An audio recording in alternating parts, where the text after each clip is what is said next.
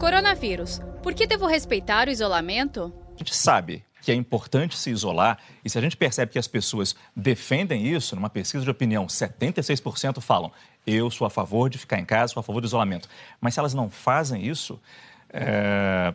isso é um risco. A gente pensar que hoje o isolamento ele, ele, ele infecta uma pessoa, duas e não uma, seis, que é sem isolamento, e a gente pensar que 70% da população vai fazer isolamento, a gente vai ter 250 mil internações.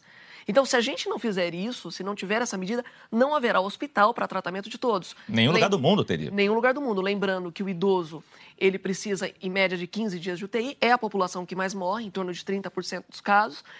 E, e, lembrando também que o jovem passa isso para o idoso, e hoje a gente sabe que os hospitais da periferia do estado de São Paulo, da cidade de São Paulo, já estão acometidos. Quer dizer, é uma, uma, doença hoje que ela sai do epicentro da cidade de São Paulo, provocando já um aumento na periferia. Mas a aglomeração, de novo, é um risco.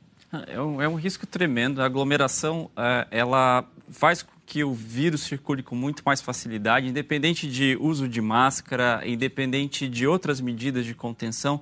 O isolamento é uma medida fundamental nessa fase. E quanto uh, mais o isolamento funcionar, menos a gente vai perceber. Então, menos casos vão acontecer e talvez uh, ele tenha esse efeito contrário de passar essa sensação de segurança. À medida que o isolamento funciona, que menos casos acontecem, menos, menos pessoas são infectadas, a gente tem esse risco de a população perceber que uh, a doença não é tão importante assim.